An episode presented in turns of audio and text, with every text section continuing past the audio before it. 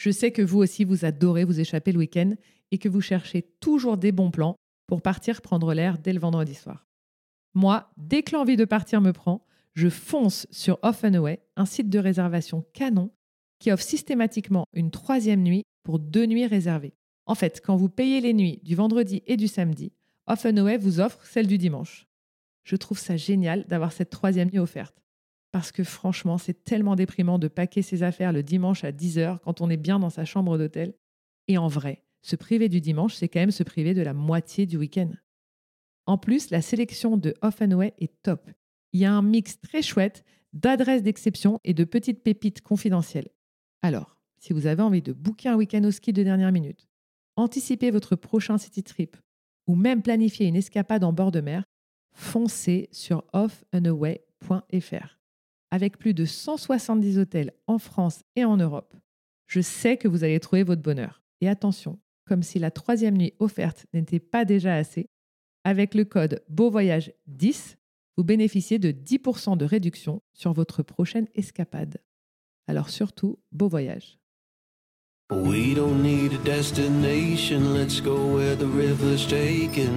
Bonjour, c'est Marie et vous écoutez Beau Voyage.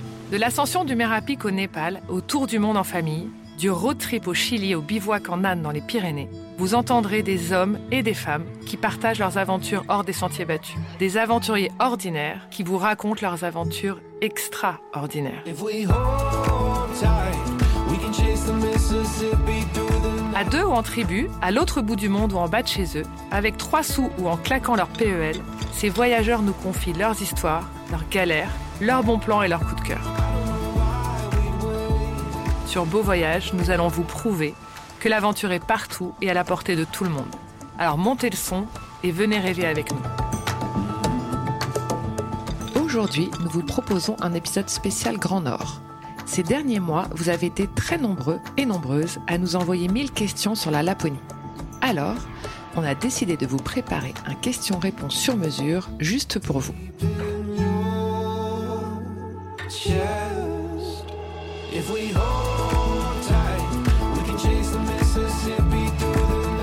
Pour tout savoir sur cette destination, on a appelé Nicolas, qui est guide polaire depuis des années et grand spécialiste de la région. Juste avant qu'il n'embarque pour Abisko, pour passer plusieurs mois en Laponie suédoise, il a accepté de nous retrouver pour un rendez-vous très matinal, valise sur le dos et bottes fourrées aux pieds. Où aller Que faire comme activité Quand voir des aurores boréales L'été, on fait quoi en Laponie? Comment gère-t-on le froid? Bref, Nicolas nous a tout dit et vous allez bientôt tout savoir sur cette région magique.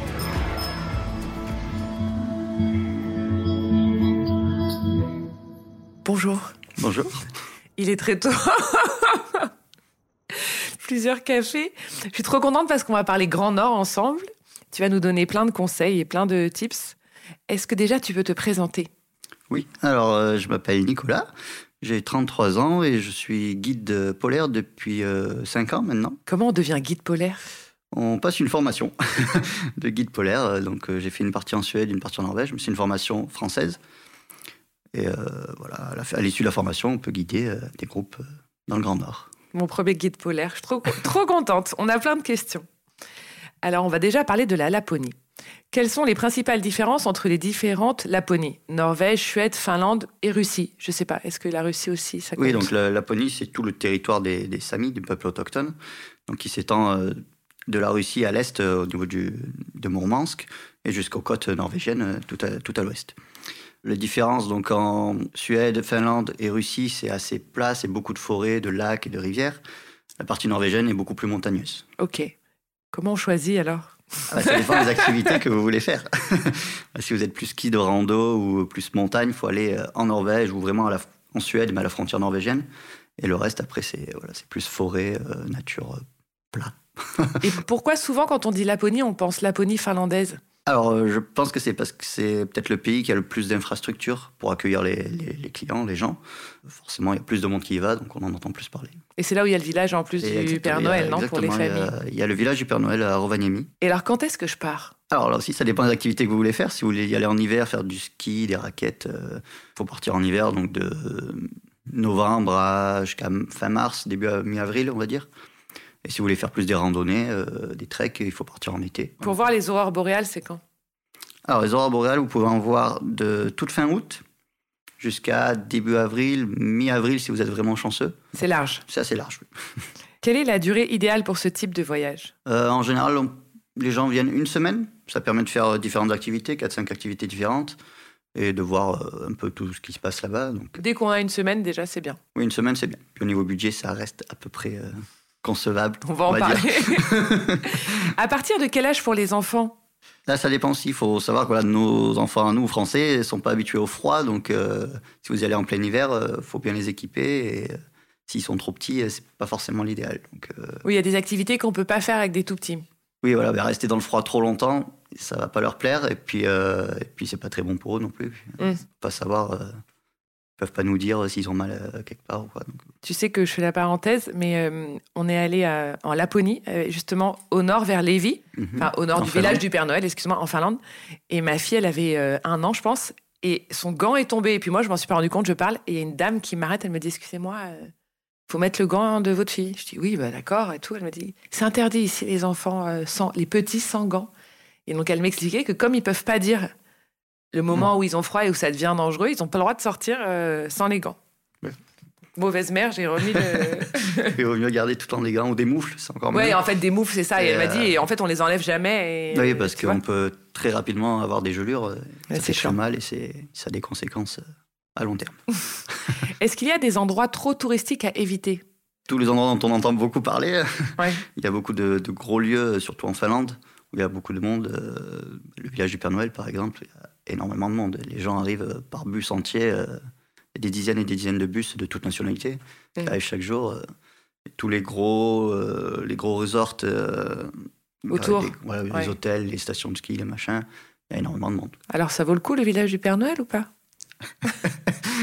Je pense que si vous êtes dans le coin, il faut y passer quand même, surtout si vous avez des enfants en bas âge. Il y a quand même de la sympa. magie, tu penses? Oui, pour les enfants ou même des parents. hein. J'ai vu Ouais. des parents pleurer en, en voyant le Père Noël. Après, bon, vous avez le village, euh, vous avez la maison du Père Noël, où vous le rencontrez, euh, vous pouvez prendre une photo avec lui. Enfin, quelqu'un prend une photo, vous n'avez pas le droit de prendre votre propre photo, qui coûte euh, très Évidemment, cher. parce Après, la qu'après, tu vas voilà, acheter ils ta la photo. vendent, euh, moi, j'y suis allé la dernière fois, c'était en 2019, donc ça remonte un peu, mais la photo était à 32 euros à l'époque déjà. 32 euros. Voilà. Ok. Voilà. Et ensuite, autour de la maison du Père Noël, vous pouvez faire un peu de chaîne traîneau, un peu de traîneau tiré par des rennes, vous avez une barre de glace, vous avez plein de boutiques de souvenirs. Vous pouvez faire tamponner votre passeport pour quelques euros, comme quoi vous êtes allé au village du Père Noël. Vous avez également en l'air un néon bleu, il était bleu à l'époque, qui matérialise le cercle polaire, en fait, le cercle arctique. Donc vous pouvez le franchir et vous faire faire aussi un certificat, comme quoi vous avez. Ouais, donc c'est marrant si on est là une semaine pour passer Voilà, une journée en très famille. touristique, Quoi. voilà, Voilà. C'est très basé sur le tourisme de masse. Quoi. Et d'ailleurs, tu parlais de sous. Comment j'y vais sans exploser le budget si j'ai deux enfants, par exemple? Ah, ça, c'est compliqué. Il y a une région qui est moins chère que les autres? Euh, moins cher, je sais pas vraiment. La Suède et Finlande seront moins chers que Norvège. Norvège est beaucoup plus cher. Euh, Après, ben, moi par exemple, je vais beaucoup plus en Suède. Vous pouvez prendre un avion jusqu'à Stockholm, et après il y a un train de nuit qui vous fait monter jusque- jusqu'en Laponie, donc ça coûte beaucoup moins cher. En Finlande, je suis. pas Il va sûr où le train de nuit. Où est-ce que je monte pour aller en Laponie? Euh, Vous pouvez aller à Kiruna, à Abisko, et si vous continuez, vous atterrissez à Narvik euh, en Norvège. Train fait toute la- traverse toute la Suède. Et je peux y aller sans guide je prends, le je prends le train et après j'organise ma semaine? Vous pouvez, oui. Après, il faut être euh, équipé. Un peu, euh, vous pouvez louer le matériel et tout. Après, si vous voulez un peu aller dans la nature, il faut quand même avoir quelques connaissances. Il y a beaucoup de lacs et de rivières gelées. euh, avant de marcher dessus, il faut quand même savoir ce qu'on fait. Quoi. Ça peut vite être dangereux aussi. Où est-ce que je la loue la tenue? Oh, Il y a plein de, de, de, De magasin de magasins. Oui, de, Mais de- sur place, je la loue quand, quand j'arrive, quand je descends du Oui, train vous pouvez, ou alors vous pouvez pré-réserver, ou si vous arrivez à Kiruna, il y a, il y a différents locaux qui peuvent vous louer du matériel. Quoi. D'accord, donc je descends du train et je, et je trouverai un endroit pour Quasiment louer. pas loin de la gare, oui, vous êtes, euh, vous êtes à proximité. Si vous allez à Bisco, vous avez un, ce qu'ils appellent la STF, donc c'est le, je dirais pas le nom, c'est en suédois, mais c'est l'association touristique euh, suédoise et vous avez donc euh, un magasin qui peut vous louer plein de matériel, que ce soit équipement vestimentaire ou euh, du matériel raquette, ski, ou ce que vous voulez. Donc sans exploser le budget, je vais déjà plutôt en Suède et je pré-réserve mes activités ou je regarde une fois sur place? Alors, vaut mieux pré-réserver, parce qu'en pleine saison, c'est quand même euh, assez euh, complet. Souvent, les gens réservent longtemps à l'avance même, donc euh, vaut mieux pré-réserver, parce que si vous allez dans les petits endroits justement où il n'y a pas le tourisme de masse, ils n'ont pas énormément de, de créneaux disponibles. Donc il vaut mieux prévoir un peu à l'avance. Je pars une semaine en Laponie finlandaise en famille, qu'est-ce que je fais alors comme circuit?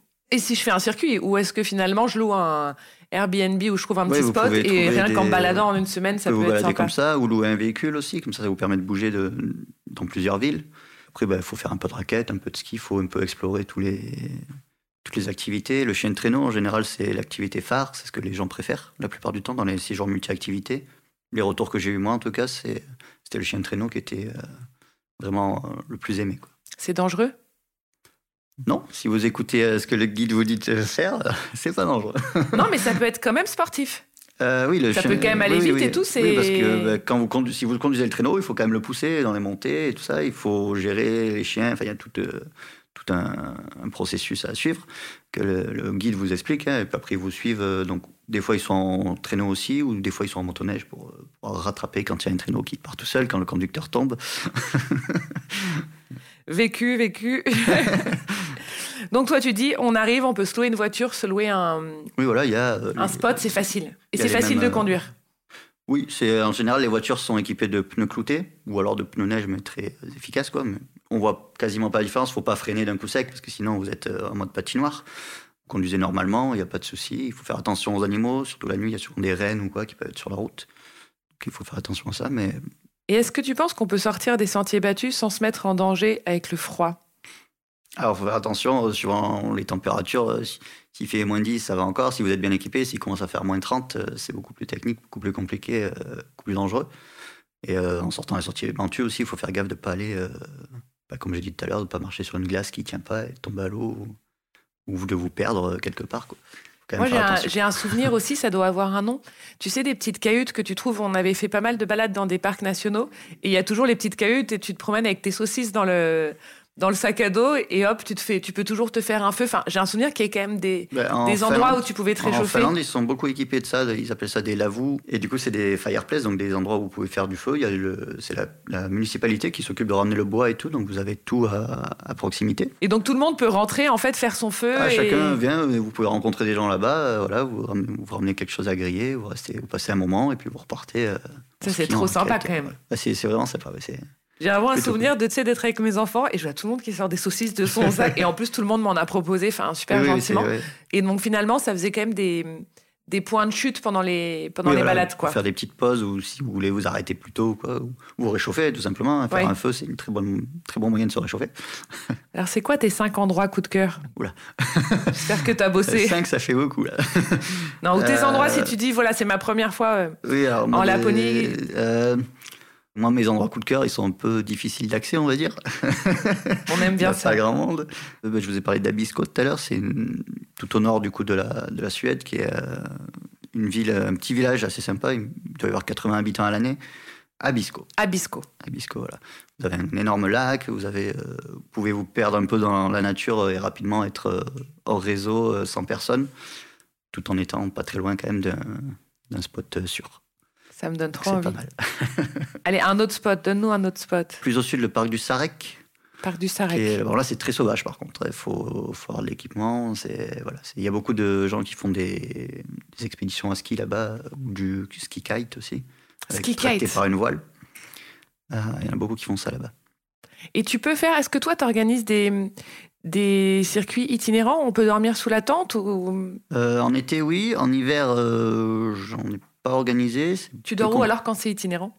On dort dans des refuges. Donc là, sur la, la Kungsleden, donc c'est un trek, euh, trek, on peut le faire en ski ou en trek l'été. Euh, vous avez des refuges tous les euh, entre 12 et 20 km, ça dépend des étapes. Et donc vous arrivez au refuge, on vous donne un bidon vide. Et en général, les gardiens entretiennent un trou dans le lac ou une rivière à côté, donc vous allez puiser votre eau. Vous avez du bois qu'il faut couper à la hache pour faire chauffer votre poêle. Pour la nourriture, vous avez quand même des, du gaz donc ça, c'est bien. Et donc toi, tu trimbales la nourriture pour tout le trek quand tu pars comme ça? Euh, Oui, voilà. Donc en ski, donc on est en ski poulka. Donc une poulka, c'est un traîneau, une sorte de luge qu'on traîne derrière nous. Où on met tout notre matériel. En fait, ça permet de transporter beaucoup plus de poids euh, qu'en sac à dos. Euh, voilà. Ah, mais moi, je veux partir avec toi. Et c'est des groupes de combien? Ça dépend. En général, j'ai des groupes de maximum 8 personnes. Et donc pendant une semaine, vous partez comme ça, itinérant avec le ski? On fait 110 km. On est hors réseau pendant 5 ou 6 jours. Pas de réseau téléphonique, pas d'internet, euh, rien. Donc on est coupé du monde. Euh, voilà, c'est plutôt sympa. Extraordinaire. Bon, pas avec les enfants. À partir de quel Ah, âge non. tu disais? C'est Euh, ça, ouais, à partir de 16 ans, je dirais. Faut quand à même, partir de euh, 16 ans. faut- Ok. Faut être un peu Un sportif. peu sportif quand même. Et comment je fais si j'ai envie de rencontrer les Samis en Finlande? Alors, les samis que vous allez rencontrer, c'est souvent des samis qui travaillent avec le tourisme pour avoir d'autres revenus en fait. Après, pour voir des samis euh, qui travaillent pas avec le tourisme, c'est un peu plus compliqué. Il faut avoir un coup de chance, tomber dessus et, et qui veuillent bien vous parler. Ah ouais, c'est pas. Ils veulent pas forcément nous parler? Bah, ils font leur vie de leur côté, donc euh, les Scandinaves en général vont pas forcément venir vers vous. Mhm. Mais après, si vous, vous allez vers eux, ils vont, être, ils vont vous aider directement. Si vous avez besoin d'une information, quoi, ils vont vous aider. Mais ils viendront pas naturellement vers vous. Ouais. Tu penses qu'il faut obligatoirement passer par un groupe alors pour euh, pour aller en Laponie? Pas forcément, mais si vous ne faites pas, il faut vraiment tout prévoir. euh, voilà. Et puis, euh, au niveau budget, au final, ça va revenir quasiment au même.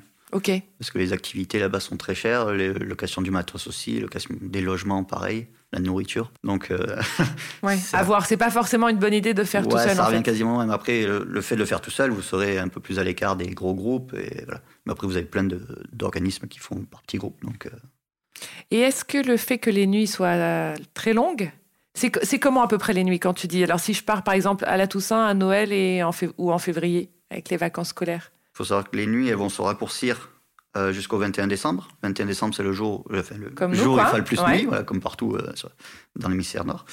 Et à l'inversement, le 21 juin, euh, plein jour. Donc, plus vous vous rapprochez du, du 21 décembre, plus il fera nuit.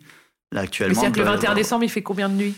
Décembre, janvier, vous avez beaucoup de luminosité, mais vous voyez pas forcément le soleil. Pendant un mois, vous voyez plus le soleil. Il y a 3-4 heures de luminosité, 4 heures de luminosité par jour. Mais après, euh, on voit pas le soleil, il y a nuit. quoi. Et donc si j'y vais en février? Après février, les jours recommencent à se rallonger. En mars, c'est à peu près comme en France. Après, au niveau temps de jour, temps de nuit, et ça se rallonge de plus en plus. On gagne, euh, fin février, mois de mars, on gagne 6-8 minutes euh, par jour, des fois, de luminosité. Donc ça va très vite. quoi. Et qu'est-ce que tu fais quand il fait 4 heures de jour par jour? Qui est même pas du jour. Euh, on fait les mêmes activités et on finit eh ben, avec une lampe frontale. C'est aussi sympa de. Moi, j'aime bien dans la nuit, de je fais éteindre les lampes à tout le monde et on avance dans la neige. euh, Dans la nuit, c'est une ambiance. euh, Donc t'aimes aussi toi. Ah, c'est Ah oui, oui, pas un problème. C'est pas un problème, non. C'est pas un problème pour toi. Et alors c'est quoi les activités phares? On a dit super chien de traîneau. Le chien de traîneau, voilà. Les raquettes, bien sûr. Le ski, donc on appelle ça ski nordique, mais c'est euh, ski euh, backcountry ou cross-country. C'est un moyen de déplacement qu'utilisaient les, les Inuits euh, et les Samis, en fait. Donc c'est des skis, euh, c'est un mélange entre un ski de rando et un ski de fond. D'accord. Il faut, il faut C'est un savoir mix skier entre les deux. Pas forcément. euh, si vous tenez l'équilibre sur vos jambes, ça devrait le faire. D'accord. C'est pas fait pour faire de la descente. On peut avoir des petites collines, mais euh, c'est pas fait pour faire de la descente. C'est fait pour se déplacer vraiment. D'accord. Ok. Donc ça, ski, Ski, raquette, raquette, vous avez la motoneige, faire de la pêche sur glace en faisant votre petit trou. Les rennes un peu, promenade avec voir les des rennes. rennes, ouais, vous pouvez voir des rennes ou euh, certains proposent oui, euh, de monter dans un traîneau tiré par un renne. Bon, ça va très doucement. Il y a des endroits où vous pouvez nourrir les rennes aussi. Il y a aussi le ski kite. c'est pour les beaucoup tarés, plus- ça, non C'est beaucoup plus technique. Il faut savoir maîtriser une voile de kite. euh, J'en ai pas encore fait, moi. Oui, après, Ça il doit y avoir des trucs extrêmes, non? Des trucs où on te dépose en hélico. En Norvège, il n'y a pas les trucs où pour les, pour les Euh, skieurs. ça, c'est euh, oui. Après, c'est du, du ski de randonnée ski, aussi. ouais. Ski de randonnée Ski en Norvège, rando, vous pouvez ouais. faire ça. Beaucoup moins en Finlande et en Suède parce qu'il n'y a pas assez de montagnes. ouais. C'est pas assez haut. quoi. Ça, peut se faire, mais bon, c'est pas, l'idéal. En Norvège, vous pouvez. On voit des animaux?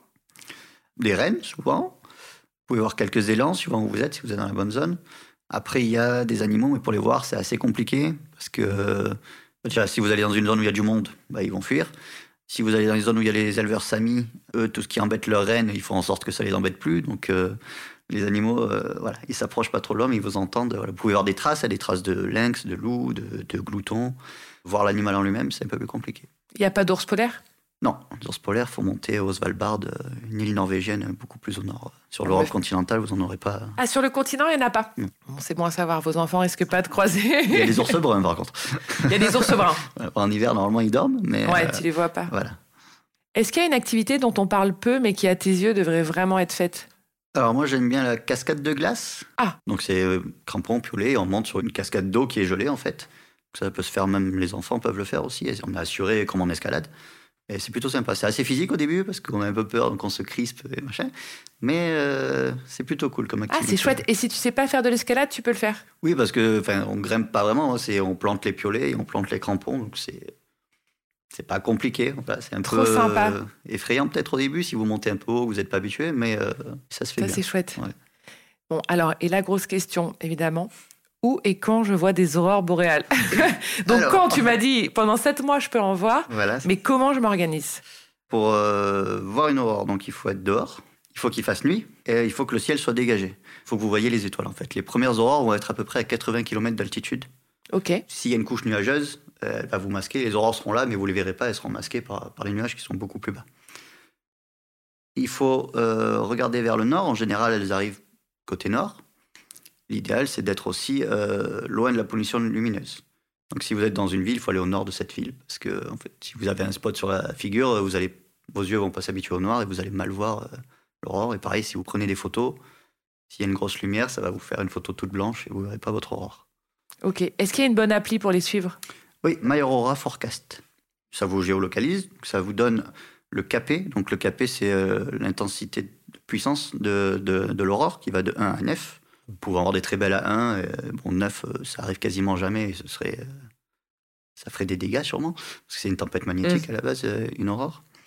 Et cette application, donc, vous géolocalise. Vous avez euh, une image de la Terre qui montre le, ce qu'on appelle l'ovale auroral. Donc c'est là où se trouve l'aurore en ce moment. Donc vous voyez dans quel pays elle passe, euh, quel niveau vous vous situez par rapport à l'aurore. Si je veux en voir une ou pas Voilà. Si le ciel est dégagé. Tu rembourses si bon séjour ou pas si on n'a pas vu d'aurore Ah boréale non, C'est un phénomène naturel, on ne peut pas le garantir euh, à 100%. Et donc, toi, tu conseilles, si je vois qu'elle passe à 3 heures du matin, de mettre un réveil, je mets un blouson et je vais un peu dans la Euh, nature Oui, oui, bah après, vous ne pourrez pas voir à quelle heure elle va passer vraiment. Ouais. Il faut vraiment rester dehors si vous Faut voulez rester en voir dehors. une. euh, Voilà, faut rester dehors parce que ça peut durer 5 minutes comme ça peut durer plusieurs heures en fait. Donc si vous êtes dedans, qu'elle dure 5 minutes, le temps que vous vous habillez, vous sortez, il n'y aura plus rien. Et est-ce que c'est vrai que je la vois mieux à travers mon téléphone? Ah non, ça c'est complètement faux. à travers le téléphone, à travers un appareil photo, oui, un appareil photo réflexe. Ouais. Parce que vous, quand vous allez la voir, vous allez, euh, votre œil va, faire, va voir la lumière instantanément. Quand vous prenez une photo d'aurore, vous, vous prenez une, pause longue, donc de plusieurs secondes. Donc l'appareil va accumuler beaucoup La de lumière, pendant plusieurs secondes, ce que notre œil ne fait pas en fait. D'accord. Souvent sur une photo, on verra plus euh, l'aurore, plus les couleurs qu'à l'œil nu. Et on peut en voir des très belles à l'œil nu quand même. Et c'est quoi l'aurore alors? Tu disais tempête Alors. magnétique, mais c'est quoi? L'aurore, donc à la base, donc on parle d'aurore boréale euh, au nord, au niveau du cercle arctique, et aurore australe euh, au niveau du cercle antarctique au sud. C'est le même phénomène. Tout part du soleil. Je vais essayer de faire simple. Tout part du soleil. Il y a des explosions qui libèrent des particules qu'on appelle des vents solaires, qui vont circuler dans, la, dans notre galaxie en fait, qui vont arriver sur la Terre. Ils vont arriver côté jour, où la Terre est protégée par sa magnétosphère, par un bouclier magnétique. Donc certaines particules vont réussir à pénétrer dans l'atmosphère, mais ça va avoir aucun effet. Et la plupart vont glisser sur ce bouclier et continuer leur trajet derrière la Terre, en fait. Et elles vont continuer jusqu'à dans la queue de la magnétosphère, qui, au bout d'un moment, elles vont se regrouper à un point de reconnexion, on va dire. Et là, elles vont être euh, happées par les lignes de courant magnétique de la Terre et elles vont être renvoyées au niveau des pôles. Sur ce trajet retour, elles vont se charger en énergie. Et quand elles vont pénétrer dans notre atmosphère, il va y avoir une réaction chimique euh, et physique avec les atomes qui composent notre atmosphère Mhm. euh, l'oxygène, l'azote. Et en fait, cette réaction va créer un photon, donc une, une particule de lumière. Et c'est Et cette lumière-là qu'on va voir. voilà. Et donc, c'est que dans les pôles. C'est que la sur les version pôles. simple. C'est oui, au niveau Ouais, des cercles arctiques.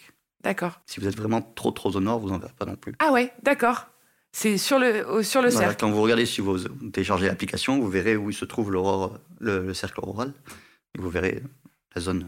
T'en as déjà vu des incroyables? Ah oui, j'en ai vu qui prenaient tout le ciel. euh, pendant ma formation, une fois, on, on était en train de faire une course d'orientation et il y en avait vraiment qui nous éclairaient, mais euh, c'était, ça prenait vraiment tout le ciel. C'est fou. Hein, comme- Et c'est dangereux comme phénomène si t'en vois en avion, par exemple? Non, parce que les avions sont équipés pour. Après, c'est une tempête magnétique, donc ça peut faire des dégâts. euh, et c'est pour ça qu'ils ont mis des satellites en fait entre la Terre et, euh, et le Soleil. Mhm. Pas pour dire aux touristes euh, va y avoir une aurore, mais pour prévenir les tempêtes magnétiques, parce qu'il y a, il y a au 19e siècle, il y a eu une très grosse tempête qui a fait des dégâts énormes, qui a été vue jusqu'à Cuba. Ça a été vraiment Ah oui. énorme. Et elle a fait beaucoup de dégâts. Si ça se reproduisait aujourd'hui, ce serait une catastrophe. Et tout ce qui est électronique, euh, les GPS et tout ça, euh, pourrait être déréglé. Donc, euh, ils surveillent ça. D'accord. Je ne sais pas ce qu'ils font si jamais il y aurait un, il y a un gros truc, mais ils surveillent en tout cas. Bon, bah, trop bien. Donc, je vois les aurores boréales. Je, me, je télécharge l'appli. Et je vais loin de la lumière Voilà, et j'attends. il faut attendre dehors. Si le ciel est dégagé, hein, s'il y a des nuages.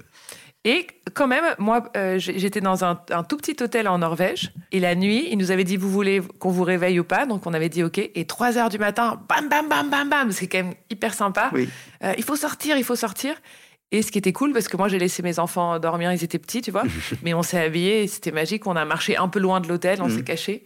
Et donc souvent, ils sont quand même sympas Il y a aussi, les certains locaux. hôtels qui euh, proposent, euh, ouais. qui proposent ouais, de, de vous réveiller. Ils le font pas tous. Mais j'ai il y a trouvé que ça, c'était quand même très sympa. Parce que toi, même avec ton appli, c'est pas forcément. euh, Ah bah l'appli, vous Facile, savez, quoi. euh, vous avez, c'est comme une météo, donc voilà, Ouais. ça, reste quand même. Mais c'est quand même votre meilleur ami en séjour en Laponie. Parce que moi, mon Oui, mari vivait beaucoup, sur. Attends, attends, là, à 22h15, à 23h, faut qu'on aille au nord. Donc, t'es dans ta voiture à 23h en train de chercher le. Vous avez des endroits comme à Abisko par exemple, où je vais souvent, où ils ont mis une caméra dehors en Ah, live. sympa. Vous pouvez regarder sur le portable. Si vous voyez qu'il y a une aurore, euh, vous sortez. euh, Ah, c'est sympa. Donc euh, ça c'est pratique. Ça, c'est- ça, une y un bon d'autres endroits où il y en a. tips. Je sais qu'il y en a une mais après je sais Où pas. la, ville, où la ville a mis des. Ils ont mis une caméra en fait qui, qui est face au nord du coup. Ça prend une photo toutes les minutes ou tous les trois minutes, je sais plus. Et il y a aussi une caméra live. Donc quand vous voyez Ah, c'est qu'il y a quelque chose, que ça commence à arriver, vous sortez. Et alors, tu disais, on loue des tenues, mais si j'ai pas le budget pour louer des tenues, qu'est-ce que je mets dans ma valise? Alors, le mieux de s'habiller, c'est de faire le système de trois couches, Mhm. qui est connu en rando. hein. Une couche euh, serrée contre vous, qui est respirante. Une couche euh, type polaire qui va vous tenir chaud. Et une troisième couche qui va vous protéger des éléments extérieurs. euh, la pluie, le vent, enfin la neige, le vent, et tout ça. Avec des couches comme ça, normalement, vous pouvez rajouter un truc thermique euh, quand il fait vraiment froid. Des moufles, des bonnes chaussures chaudes, des chaussettes.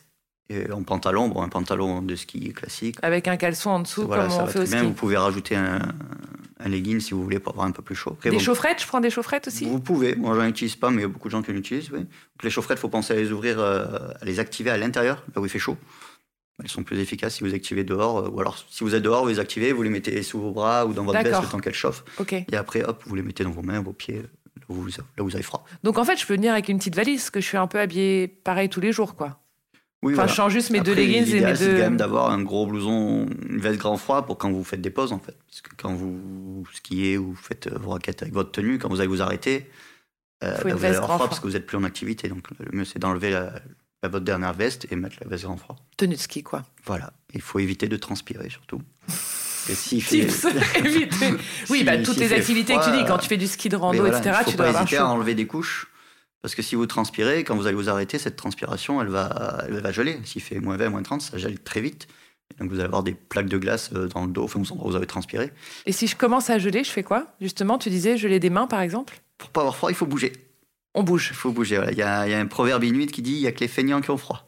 Ah, ça, j'adore Donc il faut bouger. euh, voilà, il faut, vous pouvez manger chaud, boire chaud, euh, faire un feu si vous en avez possibilité.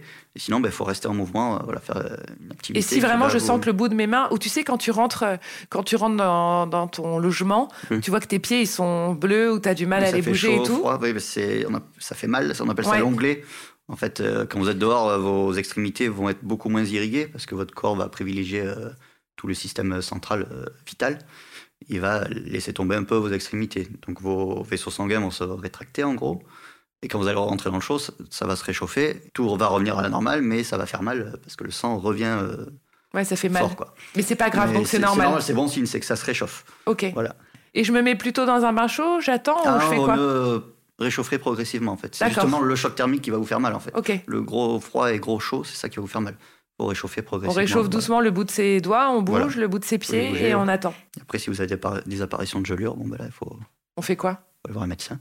On va voir un médecin. Après, vous pouvez, il y, a- il y a des trucs. bon, Ok. Non, mais si on n'a pas de guide, on est tout seul, il vaut mieux aller voir un médecin si, Bah, si oui, gelé. si vous voyez que vous avez des gelures, euh, que vos doigts sont un peu euh, commencent à être bleus, enfin, vous allez Ouais. le sentir de toute façon. Vous allez... On appelle un médecin. Voilà. On va ça comme ça, génial.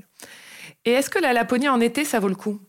Oh oui, pour ceux qui aiment faire de la rando, vous pouvez faire aussi tout ce qui est activité aquatique, euh, canoë, euh, du packcraft, paddle. Il y a plein de rivières, de lacs, donc vous pouvez euh, avoir plein d'activités.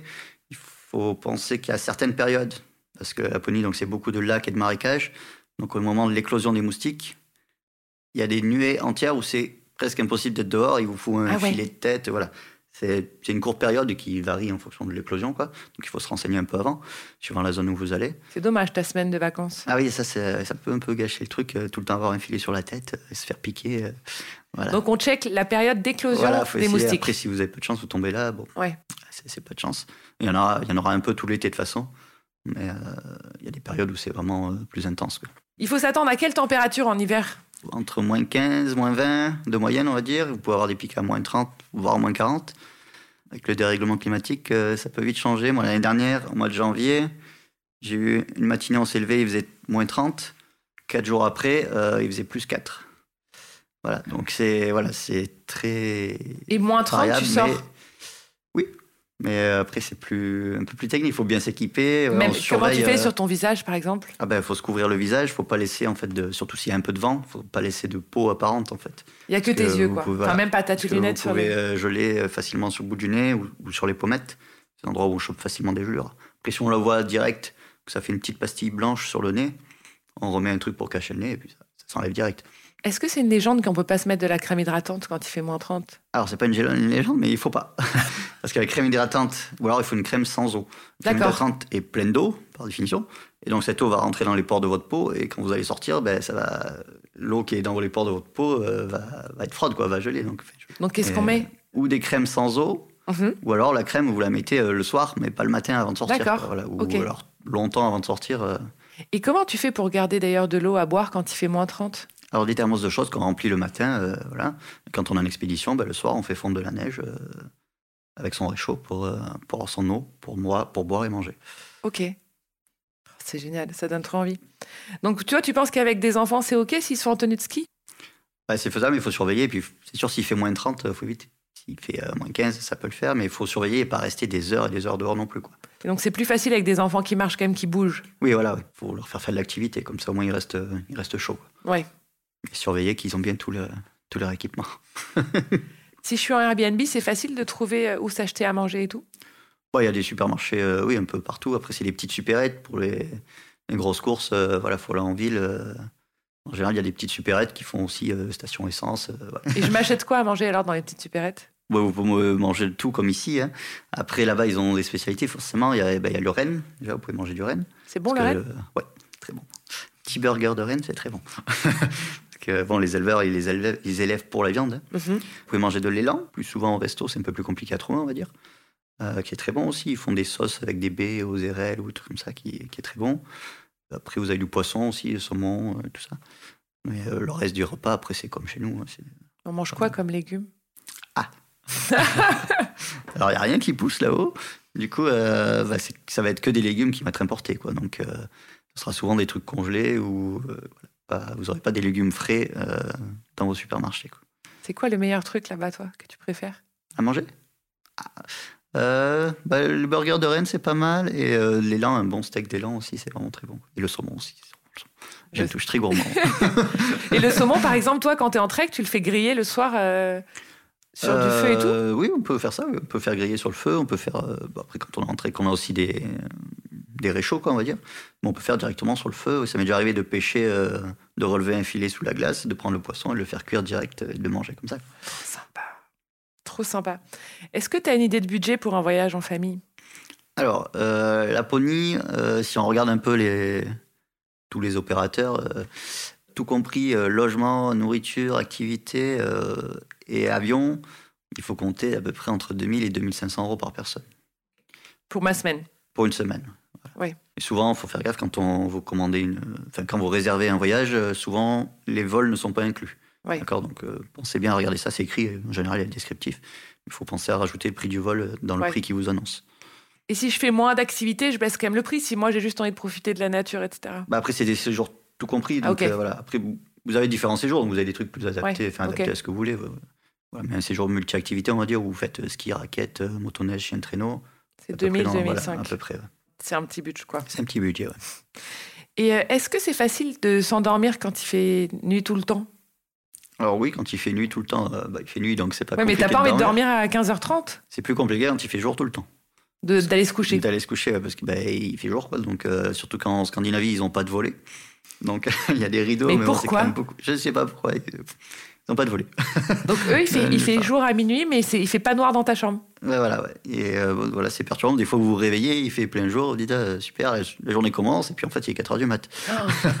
Donc il faut, voilà, c'est plus compliqué, ouais. faut un petit cache-œil, et puis. euh, Oh, Donc en fait, la, la longue nuit, c'est moins facile, c'est moins difficile à gérer, tu dis. Bah oui, pas- mon avis personnel. Ah ouais. Non, mais juste, tu, que, tu c'est- vas te coucher quand t'es voilà, fatigué après le dîner. et- Alors quand il fait jour tout le temps, c'est perturbant. Euh, à minuit, il fait encore un grand soleil. euh, enfin, Ouais. ça fait bizarre. Quoi. Justement, est-ce que tu trouves, toi, maintenant que tu les connais bien et que tu y vas beaucoup, que les relations sociales, elles sont un peu impactées par ces conditions extrêmes? Tu vois, où ils se rencontrent, où ils ont les lieux de vie quand il fait nuit partout Alors, bah, et tout le temps? ils, sont, je n'ai pas côtoyé énormément, mais euh, ils sont pas comme nous à se rassembler, à aller boire des coups. euh, voilà. Ils font, leur- ils bossent, ils font un peu de sport, et puis après ils rentrent chez eux. Les trouve plutôt casaniers en fait.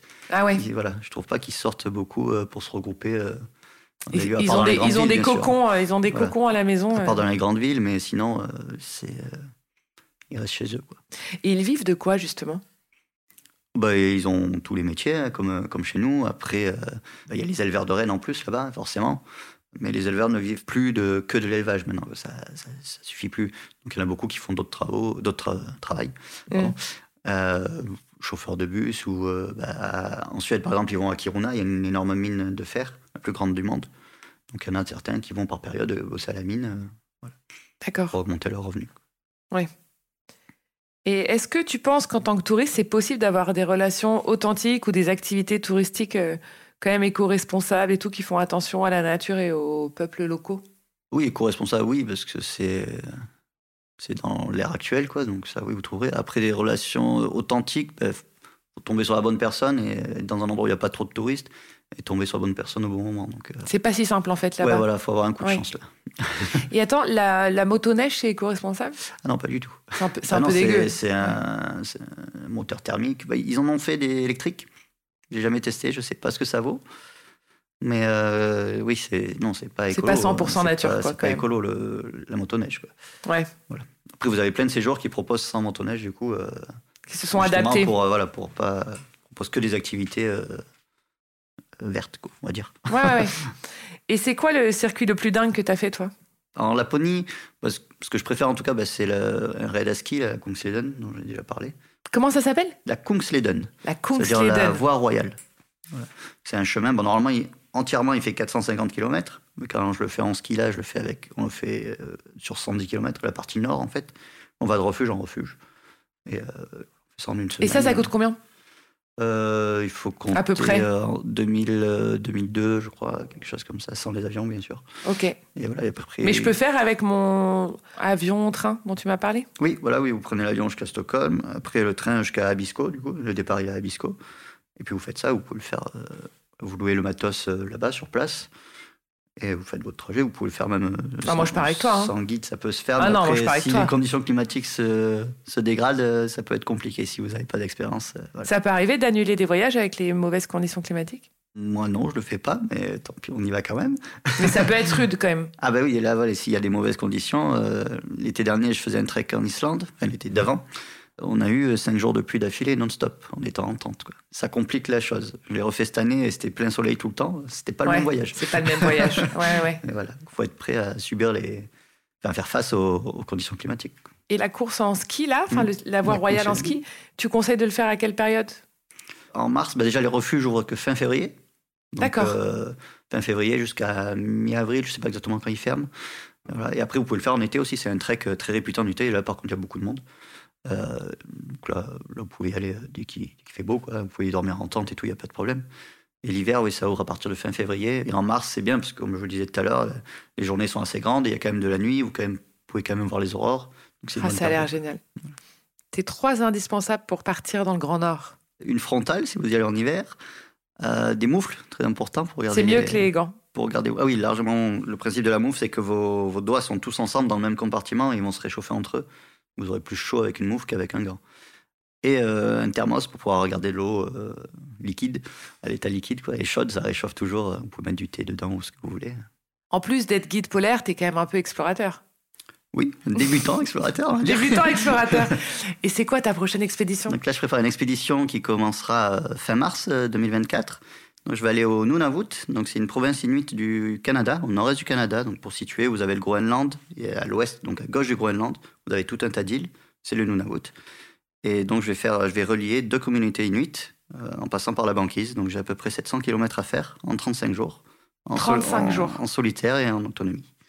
Et tu dors sous la tente sur la banquise Je dors sous la tente sur la banquise. Euh, là, j'ai un système à mettre autour de ma tente parce qu'il y a les ours polaires, donc pour m'alerter s'il y a un ours qui arrive faut faire attention à la banquise euh, qui peut être instable. Et qu'est-ce que tu vas manger pendant 35 jours? Euh, du lyophilisé, des, du chocolat, des fruits secs, des barres céréales. Voilà. Il faut que j'ingère à peu près 5000 calories par jour pour contrer l'effort physique et le froid, en fait. Donc, même avec ça, je vais quand même perdre du poids, c'est sûr. Pendant 35 jours Voilà, parce que là, au départ, du coup, vu que j'ai tout le matériel, j'aurai quasiment 100 kilos à tracter dans la poulka, donc une sorte de luge que j'ai attiré tout le long. Quoi. Et les 100 kilos, tu les embarques avec toi dans l'avion ou tu vas un peu acheter des trucs sur place quand tu arrives et euh, non, j'achète un tout petit peu de nourriture sur place, mais j'ai quasiment tout avec moi. Là. Euh, j'ai trois gros sacs euh, énormes, plus un fusil aussi. c'est extra. Tu es obligé d'avoir un fusil? Oui, vaut mieux bah, pour la sécurité. Après, c'est en dernier recours. Hein. J'aurai un système de, de fusée éclairant, tout, truc pour faire du bruit, pour effrayer l'ours. le fusil, c'est vraiment en dernier recours. Et comment tu organises tout seul ça? Euh, oui, là, j'ai tout organisé tout seul, oui. Donc, ça fait plusieurs mois que je prépare ça. Euh, c'est du boulot. ah, c'est du boulot. Et tu pars de quand à quand? Euh, Je commence à skier le 28 mars et je finis début mai, le 2 mai, il me semble, que mon avion retour. J'ai 35 jours sur la glace. Et comment on peut te suivre? Alors, j'ai un site, nicolas-expédition.com, où vous pouvez déjà voir un peu plus de détails sur l'expédition, et euh, vous avez également un lien sur mon Instagram, donc Nico, euh, du 8, euh, guide polaire. Trop bien, mais on va te suivre. Super. Merci. Et comment tu vas communiquer pendant ces 35 jours? Alors j'aurai un appareil électronique en fait qui me permettra par satellite de communiquer. Donc j'ai une personne en France qui, à qui j'enverrai ma position tous les jours et un petit texte sur, sur comment s'est passée ma journée. C'est dangereux? Oui, c'est assez dangereux. C'est une expédition donc en solitaire euh, au milieu de nulle part. Hein. La banquise, euh, ça peut être instable, donc on peut passer au travers et se retrouver dans l'eau, dans l'océan Arctique, avec les skis aux pieds. Il y a les ours polaires, euh, je suis sur leur territoire. Il y a d'autres animaux, mais c'est l'ours polaire le plus dangereux quand même. Donc oui, il faut faire attention. Et pourquoi tu fais cette expédition? Alors, je vais Comment tu l'as choisi Alors, cette expédition, elle est sur le passage du Nord-Ouest. Donc, c'est un passage maritime qui relie l'océan Atlantique à l'océan Pacifique qui est euh, la plupart de l'année euh, pris par les glaces, rempli de, de banquise. La banquise, c'est de l'eau de mer gelée, par définition.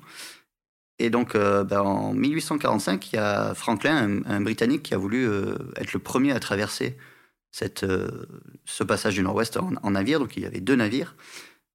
Et ils sont partis et euh, les 128 hommes et Franklin ont tous disparu, en fait, ils sont tous morts.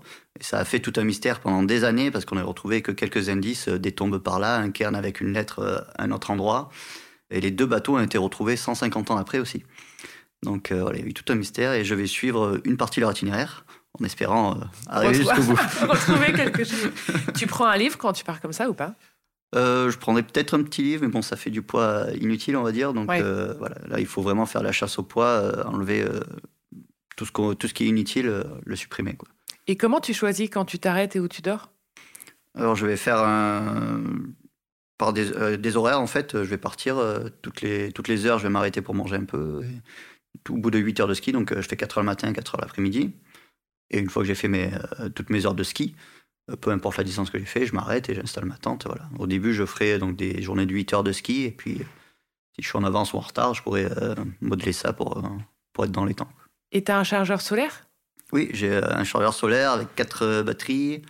J'ai du coup un appareil GPS qui permet d'appeler les secours en même temps, un autre téléphone satellite, voilà, les frontales. Et comment comment as fait pour payer tout cet équipement? Tu t'es fait sponsoriser? Euh, non. j'aurais, bien, aimé, mais euh, bon, c'était compliqué au début de, trouver des sponsors.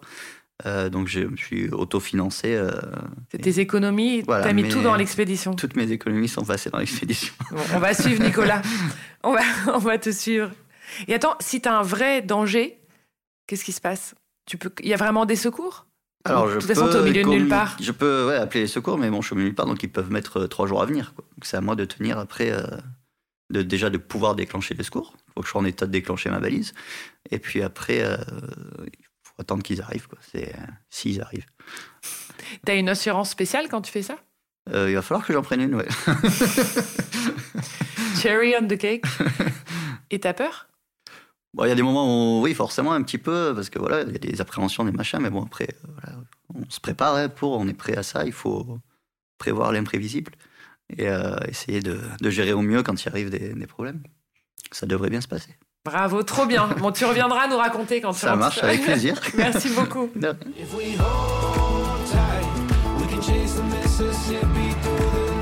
C'est la fin. Merci mille fois de nous avoir écoutés jusqu'au bout. J'espère que vous aussi, vous avez voyagé. Si cet épisode vous a plu, n'hésitez pas à nous laisser 5 étoiles sur Apple Podcast et un petit commentaire. On attend avec impatience vos retours et vos impressions. Et si vous aussi, vous avez envie de nous raconter un extraordinaire voyage ou une aventure au bout de votre rue, envoyez-nous un petit message sur Instagram.